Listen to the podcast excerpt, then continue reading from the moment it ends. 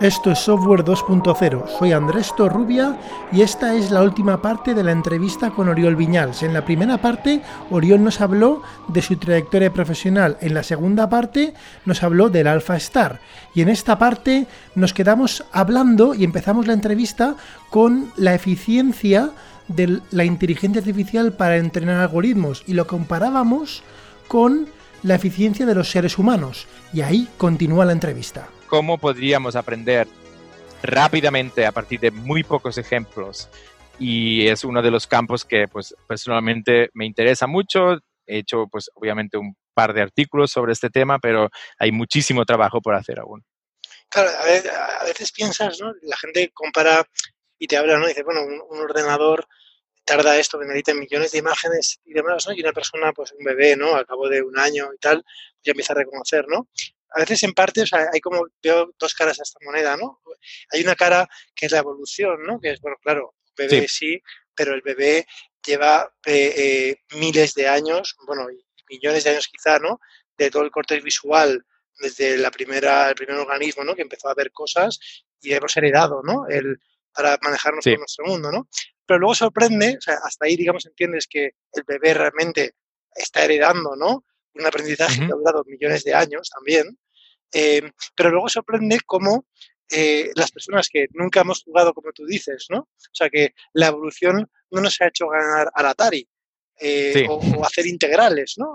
Y sin embargo, ¿no? El cerebro humano, en cosas que no ha sido preparado por, por evolución, sí que generaliza muy bien, ¿no? Y esto es uno de los puntos, ¿no? Que a veces, yo a veces me sorprende, ¿no? Como, como eh, a veces generalizamos y lo achacas a la evolución, pero otras veces el poder de generalización quizás sea más exclusivo del cerebro humano ¿no? que el de algunos animales. Eh, es más, hay algo detrás, ¿no? Más potente, ¿no? Y quizás sea eso, pues, una de las, la capacidad de generalizar, ¿no? De, estos modelos, ¿no? ¿Eso también está siendo investigado? Sí, la verdad es que pues yo creo que este es una de las preguntas principales que pues la gente como nosotros que estamos interesados en, la inteligencia artificial estamos preguntándonos cada día, ¿no? Eh, y es un poco, un poco cuando yo presento un resultado como el AlphaStar, ¿no? Doy una charla y digo, mira, ha jugado 200 años de StarCraft sin parar y aún así aún perderá alguna partida. Y tenemos los profesionales que estarán jugando años pero no más de cinco años seguidos, ¿no? Pues van a dormir y pues son jóvenes, ¿no? No, no, no, no van, no, cuando eres un poco mayor también ya no puedes jugar tan bien al juego. Entonces, esto parece como, ah, entonces no es muy bueno, ¿no? Son 200 años es demasiado, pero la otra me, me ha gustado mucho como lo has expuesto, porque es verdad que estos algoritmos están jugando StarCraft, pero sin casi ningún concepto preprogramado, ¿no? E, es, eh, cuando tú empiezas a jugar a un juego de estrategia o a un juego de Atari, hay muchas cosas que tanto durante tu vida, pues, pues lo que es una llave, ¿no? Los, digamos, esos conceptos que tú cuando ves una llave en, en un juego de Atari, pues entiendes, mira, esto quizás abrirá una puerta. Y esos son un par de píxeles que parecen que, sea una llave, pero nosotros esto lo tenemos gratis, digamos, ¿no? Y pues tanto la experiencia desde que nacemos como aún más importante, los millones de años, la paralización a partir de todos los seres vivos, de todos los planetas del universo. Imagínate la cantidad de computación que ha ido para tener la suerte de pues, evolucionar a un sistema inteligente como nosotros. ¿no? Entonces, eso hace que quizás los 200 años parezcan impresionantes, ¿no? Porque dices, bueno, es que de la nada, del, universo, que, que, solo hay átomos aleatoriamente, pues chocando uno con los otros, es, eh, empieza sin, sin, sin, ningún tipo de estructura casi en, en, las arquitecturas que estamos entrenando para jugar y en 200 años aprenden a jugar y nos dan, a menos, pues nos dan, nos dan, nos dan bastante bastante trabajo para ganarles, ¿no? Entonces, es un poco eh, un resultado tanto impresionante como también pues que nos deja un poco mal sabor de boca porque sí que es verdad que al final si queremos pues tener sistemas que, que podemos interactuar y pues enseñarles algo nuevo, decirle, mira, esto que me has dicho de esta forma no me gusta mucho, prefiero que me hables, pues quizás usa estos términos y que pues la otra persona o entidad, en este caso, que esté escuchando y lo entienda inmediatamente, en vez de nosotros tenerle que repetir 500 mil veces de 3 mil maneras para que pues lo aprenda, es, es, algo que necesitamos solucionar. Pero el cómo no está muy claro, pero es, es, es, es un poco, sí, es un poco la idea de que hemos, somos una máquina de aprender rápido, que hay cosas preprogramadas, pero sí que es verdad que hay algunas cosas que hemos aprendido o creado que no son muy intuitivas, no son muy, no, no, las necesitamos para sobrevivir, ¿no? Pues, pues las, no sé, las matemáticas, hay cosas, muchas cosas que son un poco creaciones que no tienen ¿no? Un, motivo de reproducción, de sobrevivencia o de comida, ¿no? que sería un poco el reward ¿no? que nos, dan, nos da la naturaleza que hemos estado evolucionando. ¿no? Es, es, es, es, muy interesante, la verdad. Ese es el tema, yo creo, que nos mantiene no despiertos por la noche, pero claramente nos mantiene eh, pues contentos en el trabajo, sí. Muy bien. Oye, en, en, en todos estos avances, ¿no? Estás hablando de, hemos entrado en el, en el en, hablando de avances ¿no? y de futuro de inteligencia artificial, a veces cuando te metes ¿no? y, la gente que haga cursos online y lo ve, ¿no? es como que muchas cosas de las que se utilizan hoy en día, ¿no? Eh, son temas que, que, llevan inventadas a veces hasta 20 años, ¿no? De hecho, pues quizás ¿no? la principal a lo mejor, o, bueno, no, no sé si la principal, pero desde luego sin esa se quedan muchas cosas, ¿no? Que es el algoritmo, digamos, de, de, que se utiliza para entrenar la red, ¿no? El de gradiente en sentido más purista, ¿no? Que eso como, es como muy antiguo, ¿no? Eh, ¿es, ¿es, así? O sea, realmente eh, es así. ¿O han habido avances que tú puedas contarnos en los últimos 5 o 10 años que, creas que tengan el mismo calibre o similar en, en, en este mundo?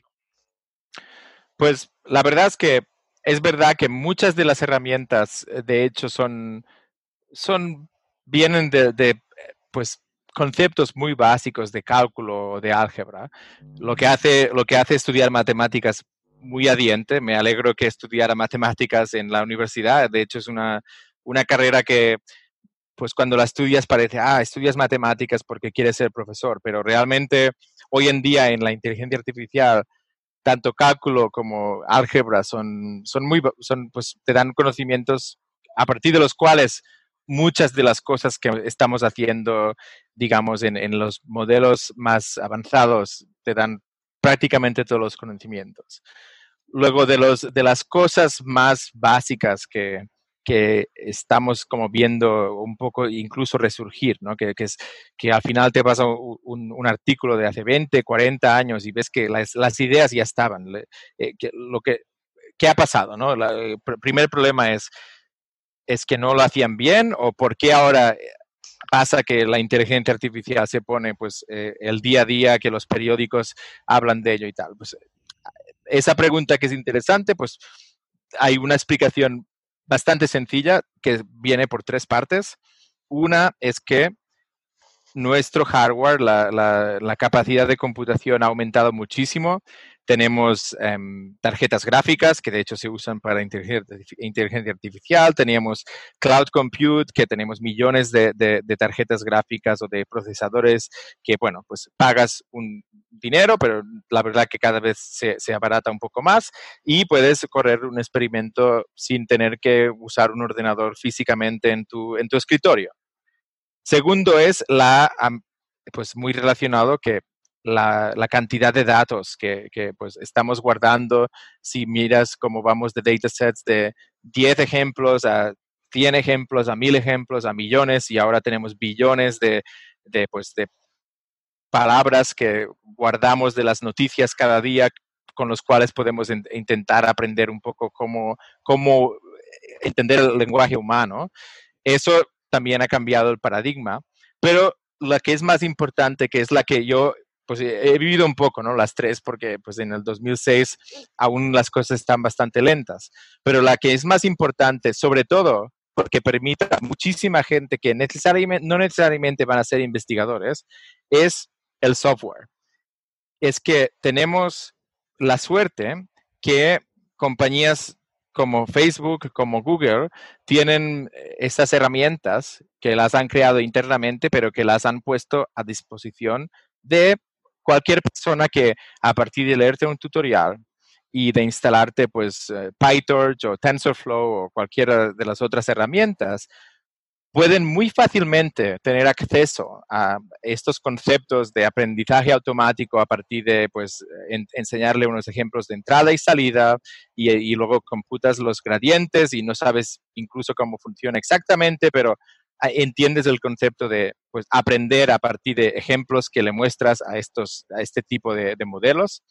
Y gracias a eso, no solamente nos ha ayudado a nosotros, porque pues ahora eh, pues podemos aprender mucho más rápido, podemos hablar los unos con los otros más fácilmente que hace 10, 15 años, cuando era muy especializado tener acceso a estas herramientas, pero ha creado también que gente que no tiene el mismo, digamos, la misma, el mismo tipo de educación, em, tiene otro, quizás vienen de ser artísticos o tal, te crean una cantidad increíble de, de, resultados nuevos, porque la, pues hay tanta gente intentando cosas, a veces no tienen mucho sentido, pero a, veces hay alguien que tiene una buena idea, la ejecuta bien y te salen con, cosas que son totalmente sorprendentes, como, ah, puedes coger una foto y hacerla que parezca como un Van Gogh, o pues cualquier de estas aplicaciones, la verdad es que ha sido lo, una de las cosas más bonitas de abrir el software. Yo cuando estaba en Google Brain, una de las decisiones que se tomaron es, vamos a hacer TensorFlow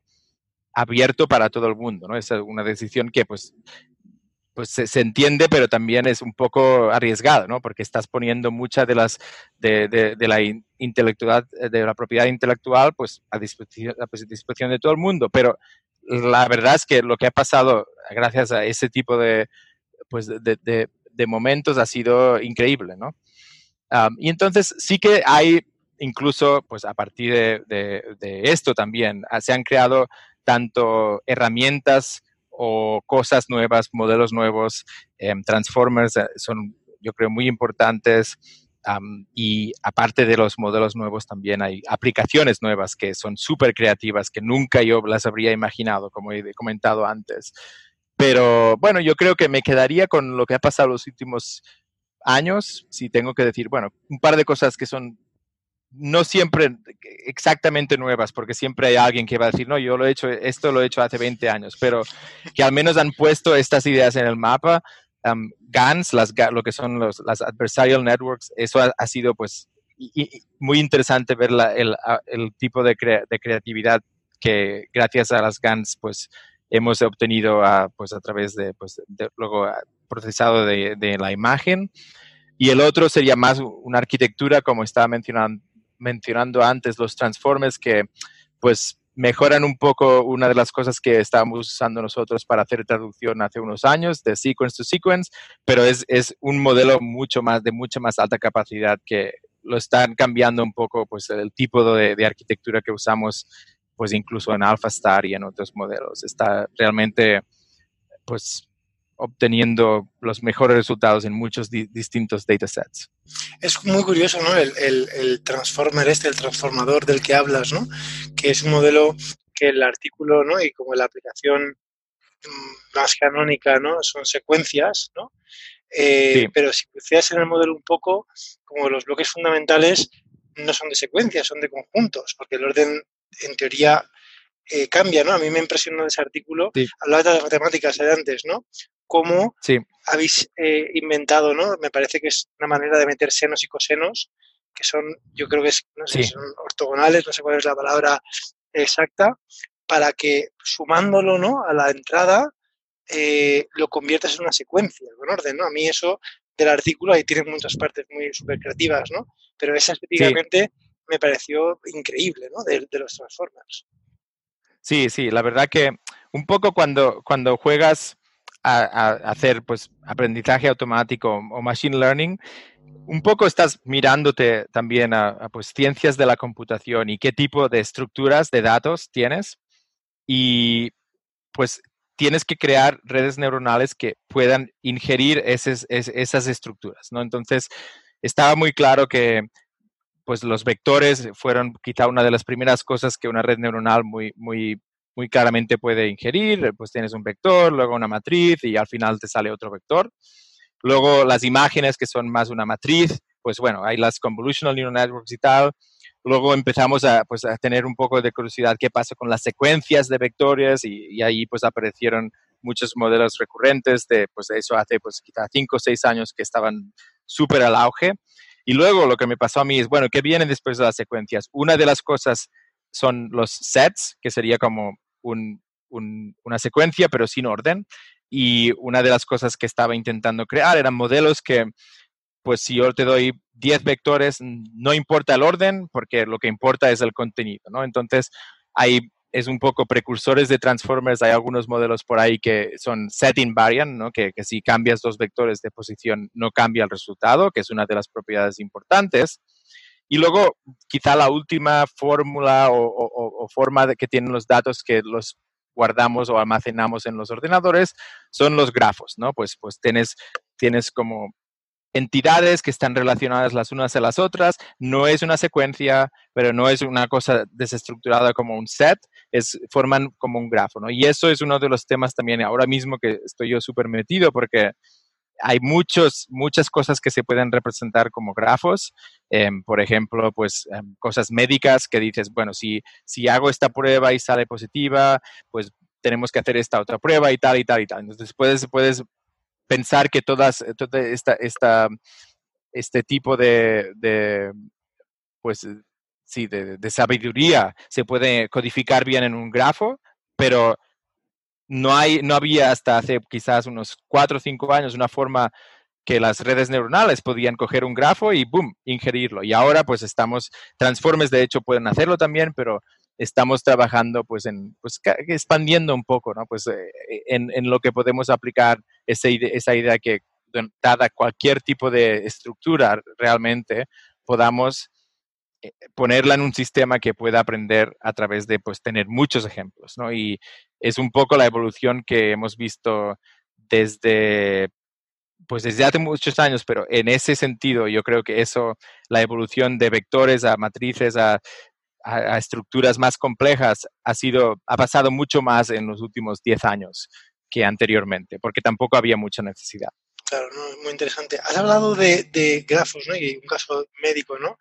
Y, y me ha llamado, vamos, me, me, leyendo el libro que, que es muy, vamos, muy interesante de Kai Fu Lee, que se llama hay superpowers, ¿no? como superpotencias de inteligencia artificial, él habla que, que estas, estas redes neuronales, ¿no? en el fondo explotan correlaciones, ¿no? que no son... Hay una diferencia entre correlación y causalidad. ¿no? Que es, de hecho, hay una web muy divertida que lo la podéis buscar, los oyentes, que, que, te muestra un gráfico, a lo mejor imagínate, de número de cervezas bebidas al año, sale una gráfica de alguna forma, y a lo mejor es el número de leones eh, que se reproducen en un país de África, ¿no? Y es igual, ¿no? Entonces, que esté correlacionado, que eso está correlacionado, no tiene ninguna, ninguna implicación o sea, no significa que las cervezas que se consumen ha producido que haya más leones, ¿no? Porque está totalmente desconexo, ¿no? Sin embargo, las redes hoy en día eh, sí que en realidad se basan en explotar correlaciones, ¿no? Y a veces cuando lo interpretamos tenemos la tentación humana de darle una semántica de causalidad, ¿no? Y las redes, hasta donde yo sé, eh, no son causales, ¿no? Eh, hay, es, es, así eso, son causales, no causales, y si no lo son, eh, se está investigando en causalidad y a lo mejor está vinculado con los grafos?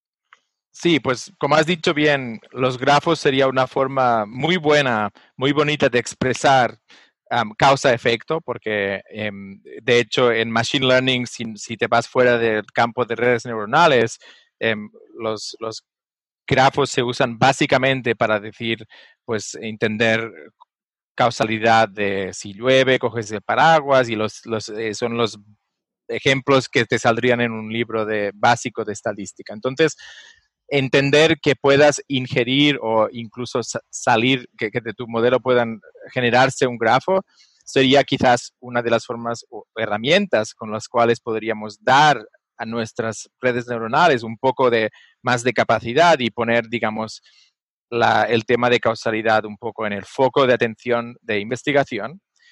Pero la verdad es que ahora y hoy en día la mayoría de los modelos que vemos pues que, que, hacen todo tipo de cosas tan estupendas como clasificar imágenes no tienen ningún tipo de, de sesgo, digamos, para, para entender o explicar los datos de forma de entender lo que causó ese, ese objeto está aquí porque hay una puerta y esa persona seguramente ha salido de la puerta, ¿no?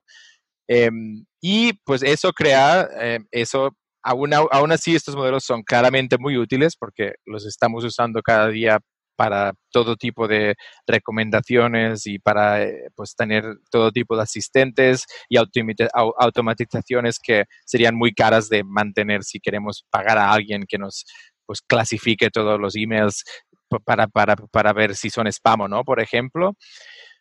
Y pero sí que eh, se, se, ven problemas. Por ejemplo, uno de los ejemplos que me acuerdo, que es, de hecho es una frase que me encanta, que la repito bastantes veces, Em, es de Wojciech Zaremba. Eh, él está ahora, de hecho, haciendo robótica en OpenAI, pero para aquel entonces era un intern que teníamos, uh, Iria yo, en, Google Brain.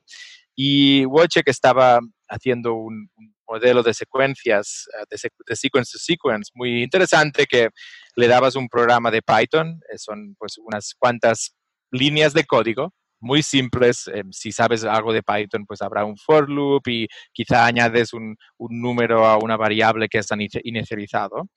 Y el objetivo de este paper, que se llama Learning to Execute, era pues que, que escribiera el resultado de correr ese programa. Y pues intuitivamente piensas, wow, si, si la red neuronal consigue hacerlo, que más o menos lo consigue hacerlo en muchos de los programas que le enseñamos, cortitos, no muy complicados, dices, pues igual he entendido cómo funciona Python y cómo, y cómo los compiladores y cómo el runtime funciona eh, pues, en el ordenador, pero lo que realmente estaba aprendiendo es multiplicar el número de veces que iterabas sobre el for loop y multiplicar ese número con el número que estabas añadiendo cada vez que entrabas en el for loop. O sea, estaba realmente aprendiendo el comportamiento correcto, pero de una forma que obviamente no iba a generalizar, ¿no? Si, si ahora usas un for loop de otra forma, pues va a buscar qué números multiplicar y te va a dar un resultado que no tiene ningún sentido, ¿no? Entonces, eso se ve muchas veces en y es un poco, pues hay, hay, que, hay que saber, ¿no? Hay que saber encontrar esos, esos problemas para no causar, pues, problemas en, pues, en si tienes alguna aplicación, ¿no? Eso es una de las cosas que es verdad, que el tema de causalidad o cómo, y, la, frase que, que, quedó de Wojciech que me, me gustó es que si las redes neuronales pueden hacer trampas, van a hacer trampas, ¿no? Y en ese caso la trampa era pues multiplicar dos números en vez de aprender un compilador y aprender un runtime y no sé qué. La trampa era, voy a multiplicar los números y voy a aprender a hacer for loops de una forma que no es la que nosotros pensábamos que iba a aprender cuando le estamos enseñando los programas, ¿no? Y es, eso, eso es verdad que ha pasado, pues pasa varias veces y es, es interesante, pero bueno, es también un tema a mejorar. O sea que son tramposas las redes, son tramposas. Pues depende, ¿no? Si, si, si es verdad, cuando ves cosas de overfitting, ¿no? Cuando, cuando en, el, en, en, unos datos que nunca has visto, las redes no, no, no, no solucionan ese problema muy bien, ya es una indirección que seguramente han aprendido, pues que el píxel de la imagen es blanco, significa que hay una vaca en la imagen, que no es una forma de aprender muy bien, ¿no? muy buena. Em, y eso pasa, pasa, a menudo, sobre todo si tienes pocos datos y no son muy y, y, quizás un dataset nuevo que solo estás usando tú que no, nadie ha estudiado muy bien. Quizás parte del problema no es que intentamos antropomorfizar lo que hacen, ¿no? Llamamos a aprender a, a, que un sistema de ecuaciones converja, ¿no? Y eso, claro, eso no es lo que un humano entiende para aprender, ¿no? A lo mejor sí. parte del problema más que de las redes es nuestro, ¿no? De cómo lo interpretamos. Sí, es verdad que intentamos un poco humanizar pues las redes neuronales que son un poco como el cerebro, pero son muy aproximadas y muy mal modelo de cómo funciona nuestro cerebro y o sea, siempre sí que es verdad que hay hay las palabras que usamos, sobre todo para la gente que no son investigadores, eh, quizás se, confunde y superficialmente pues te piensas que algo puede hacer algo que no puede hacer, ¿no? Entonces eso puede crear problemas. Oye, volviendo al cerebro, una cosa también que llama la atención, no hemos hablado pues la diferencia entre pues, los millones de años tal, pero otras de energía, ¿no? Eh, sí. Se habla, además hace poco salió un artículo, ¿no? Que criticaba criticaba o ilustraba, ¿no? A lo mejor casos a lo mejor un poco extremos, ¿no? Porque se fueron a, los casos más extremos, ¿no? De consumo energético para entrenar estos modelos mastodónticos, ¿no? Como los de lenguaje grandes, ¿no? Eh, está viendo también eh, investigación no solo en aprender, en aprender con menos ejemplos, sino que sea todo más eficiente a nivel energético? ¿Dónde estamos ahí? Sí, hombre, la, la, verdad que la revolución que te estaba comentando antes que viene por hardware, en parte de la revolución es que hemos hecho hardware mucho más eficiente para hacer el tipo de computación que al menos las redes neuronales les gustan. Entonces, lo que serían las las, tarjetas gráficas, las GPUs, y ahora tenemos las TPUs de Google, que, que son un hardware aún más especializado para redes neuronales. Una de las ventajas no es que vayan más rápido, es que consumen mucho menos, muchos, mucho menos patios por cantidad de computación que hacen, ¿no? Entonces, hay mucho que hacer, pero si tú miras la cantidad de incluso de gente que está invirtiendo dinero en compañías o en startups, verás que hay bastante cantidad que en, digamos, hacer que el entrenamiento o también el, digamos, el runtime, ¿no? Cuando esos modelos corren, ya están entrenados, sean aún más eficientes, porque sí que es verdad que estamos bastante por detrás de, pues, de, cómo el cerebro em, procesa los datos. Aún y así, tú mismo has dicho, pero hay tanta, tanto entrenamiento ¿no? en nuestro cerebro. Si, si sumas toda la energía del universo eh, para crear inteligencia, quizás no estamos tan mal, ¿no? Porque Quizás la, y quizás la evolución es mucho más ineficiente que computar los gradientes y tal, ¿no? Entonces, eso también es un, un, punto de debate incluso interesante, em, que pues gente que como nosotros que vamos a conferencias, muchas veces pues lo intentamos aprender, pero al final es un poco, pues, em, pues sí, un poco eh, improvisar, ¿no? Pues, pues porque tampoco somos expertos de universo, energía y tal, pero bueno, obviamente tenemos que al menos entenderlo a nivel que tú lo has explicado muy bien. Muy bien, oye, muy interesante. Eh, no, a veces que lo piensas y dices, creo que el cerebro pues hablamos de 30 o 40 vatios, ¿no? Eh, sí. mucho, ¿no? Si te pones la gorra de Google con el circulito, ¿no? Con el ventilador quizá disipes, ¿no? sí, sí, sí. es impresionante. Que la biología es, es, yo cuando hay, pues, estoy, yo qué sé, mirando Facebook o en YouTube y veo estos, estos sistemas moleculares, pues combatiendo virus y tal, es, es, increíble. O sea, me parece que incluso a este nivel em, la biología da bastantes em, patadas ¿no? a la tecnología que tenemos hoy en día, pues en tanto la mecánica como pues también la inteligencia artificial, la verdad. ¿Sabes si hoy en día hay mucha investigación ¿no? en la intersección, eh, igual que, se, bueno, a nivel figurativo, ¿no? Las redes, em, digamos, la jerarquía, ¿no? La profundidad de redes está inspirado, ¿no? Me parece en un premio Nobel de Haber and Whistle, ¿no? Que cogieron un gato y lo pincharon, ¿no? Y hay como, hay como claramente una inspiración biológica eh, del córtex, en este caso era de un gato, ¿no? Pero del córtex eh, mamíferos, ¿no? Eh, ¿Sabes si existe la parte contraria, ¿no? Hablando de, de eso, como, voy a decir una barbaridad, ¿no? Que es mm. utilizar un cerebro que igual se pueda estar de, una, de un ser muy sencillo, ¿no? Intentar hacer que haga lo que queremos nosotros, o sea, usarlo digamos, de ordenador? ¿Sabes si hay investigación en esa línea?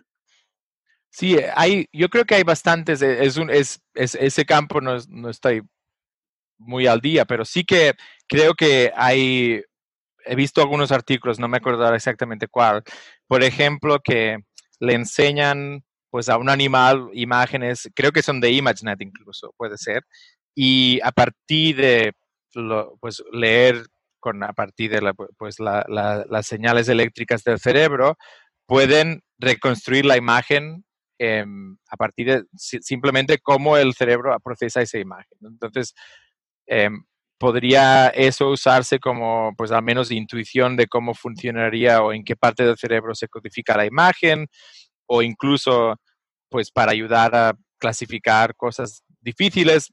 La verdad que eso es más, suena un poco más de ciencia ficción, pero sí que es muy útil em, si podemos, por ejemplo, yo creo que sí que hay bastantes más avances en términos de cuando alguien o no tiene voz o pierde la voz, eh, pues sería muy útil poder mapear las respuestas o lo que está intentando pensar, decir, para luego sintetizar la voz, ¿no? Eso, eso yo creo que sí que hay incluso algunos ejemplos. También me acuerdo de, no sé si en Nature o en Science salió algo hace no mucho tiempo, pero de algunos resultados muy prometedores para, pues no bien no hacer exactamente lo que te has dicho, pero relacionado, ¿no? Al menos intentar ver a partir de las señales que el cerebro está capturando, podríamos adivinar lo que estabas mirando o lo que estás pensando y a rasgos con mucho ruido y con mucha imprecisión, pero que sea relativamente útil. Yo creo que estamos pues llegando a eso y como te digo, no soy un experto en, en esas, en estas máquinas que pones pues para, para, ver exactamente qué parte del cerebro está activa, pero creo que hay bastantes avances que sin ser intrusivas, obviamente, em, puedes leer con bastante precisión pues a qué partes del cerebro se activan y de hecho hay experimentos muy bonitos que se hacen para ver pues lo que tardamos en pues traducir una frase o entender em, que una palabra que me han dicho sale o no sale en la imagen que me muestran y hay gente que está en, eh, pues en, neurociencia, que están pues investigando un poco, intentando entender cómo funciona el cerebro. Y es un, es un aspecto fascinante porque un poco nos informan de alguna manera, ¿no? al menos indirectamente, quizás de cómo nos guían un poco a ver cómo podríamos pues, hacer ciertas cosas que los algoritmos hoy en día no, no consiguen hacer. ¿no? Y es un tema muy fascinante cómo la inteligencia artificial y la neurociencia interactúan y de hecho Demis, que es el fundador de DeepMind, es, tiene un doctorado en neurociencia y eso, ese, ese tipo de, de interacción pasa cada día en nuestro sitio de trabajo. Oriol, dan ganas de, de, de, volver, a mí al menos, de volver a la universidad y estudiar, vamos, o sea, como siete carreras, ¿no? Porque al final ves que esto es una confluencia ¿no? de disciplinas y, y, es, y es, vamos, es, es, apasionante, como tú dices. Ya la última pregunta, ¿no? Y podríamos estar aquí hablando, a mí me encantaría hablar mucho más, eh, pero, pero hablando de investigación, ¿no? Y, y tienes un consejo, ¿no? Si una persona que nos está yendo quiere seguir tus pasos en el sentido de empezar una carrera como investigador, ¿no? En este mundo de inteligencia artificial, ¿qué consejos le darías? Pues eh, a ver, el, consejo quizás, hay un par de consejos, yo creo que son bastante genéricos. Uno de ellos es que tienes que encontrar lo que te gusta hacer y hacerlo. No, no, no es muy bueno seguir los trending topics y pues me voy a, voy a hacer este tipo de carrera o esta, esta investigación porque, bueno, porque es lo que, lo que parece que tiene más salida hoy en día. yo intentaría pues encontrar tu pasión, ¿no? Si, si quieres investigar si este es realmente lo que quieres, pues siempre hay conexiones entre distintas disciplinas, con lo cual puedes incluso aprender un poco más y igual acabas tocando machine learning o igual machine learning es lo que tú te apasiona de, pues de entrada, pero intentar buscar lo que realmente porque te vas a dedicar muchas horas y va a ser difícil algunas veces. Es, importante que te gusta, ¿no? Que, que, te guste, que no, que no sea, que no lo hagas porque lo hacen los otros.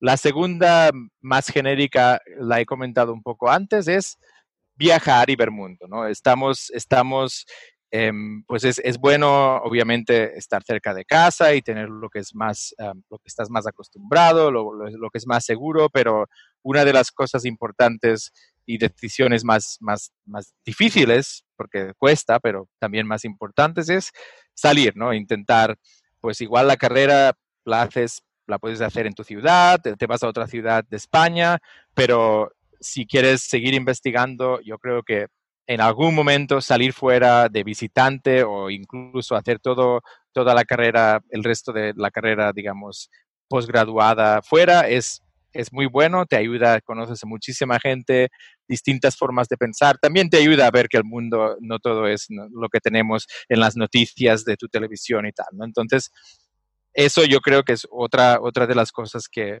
recomendaría muchísimo. Y ya más entrando en temas académicos y cuando pues yo creo que estas, este, tipo de interés puede empezar, puede empezar incluso antes de entrar en la universidad, y hay bastantes casos de, de, chicos que me, mandan emails y me dicen, mira, ¿qué, qué, libro debería leer? es, es, increíble, ¿no? el, caso más excepcional es un, un, niño de 12 años que cuando yo me fui a Washington vino a mi charla y bueno, en fin, estuvo hablando con su padre, pero el niño es súper apasionado y, quiere aprender, entonces puede que tu interés pues aparezca antes y lo que, hizo, lo que hizo primero el papá, de hecho, pero el niño es mandar un email, ¿no? Manda un email a alguien que, que, hayas leído sus artículos o pues quizás hay alguien que viene a tu universidad, ha dado una charla, en mi caso es lo que me pasó, de hecho, aparte de las películas y todo, em, cuando estaba en tercer año, un profesor del MIT, de hecho, vino a dar una charla sobre inteligencia artificial y pues le mandé un email, fui a hablar con él a ver cómo era la, investigación en Estados Unidos y a partir de ahí pues ya empecé pues a, seguir, a, intentar mandar emails preguntando consejos a bastante pues todo tipo de gente que te encuentras en tu camino y eso es fácil, ¿no? Es, es, verdad que no vamos igual si me mandan un email no, voy a responder inmediatamente como igual sabes tú, pero es, es, bonito, ¿no? Pues eh, ver que, ah, hace unos años yo estaba pues intentando ver, buscar ejemplos de alguien que estudió en, en Valencia, en Madrid, en Barcelona y, y, estaban intentando ver, ay, ¿cómo voy a hacer un doctorado en una universidad americana o de, de Inglaterra o de Alemania? ¿no? Entonces, buscar apoyo o consejos es, es fácil. Hoy en día mandar un email no cuesta casi nada y yo creo que la probabilidad de que alguien te responda e incluso que se cree un vínculo es, es, es definitivamente bastante alta muy interesante la, y muy útil ¿eh? el, ese último punto, ¿no? especialmente de, la parte de la comunidad, ¿no? de buscar eh, a gente que hace lo mismo. Oye, Oriol, un verdadero placer y honor haberte tenido eh, aquí en el podcast y con esto ya cerramos el episodio. Eh, Muchísimas gracias, Andrés. Muy interesante las preguntas. Ya me, has hecho pensar en mis tres proyectos que seguirán de investigación. Em, algunos de los cuales ya estaba pensando, pero es bueno hablar, de hecho, a veces un poco a más alto nivel de ver cuáles son las cosas que, sobresalen, ¿no? Así que muchísimas gracias también por tu tiempo y muy interesante charlar contigo. Y esta ha sido la entrevista con Oriol Viñals. Espero que os haya gustado tanto oírla como a mí me gustó hacerla. Un saludo y hasta el próximo episodio.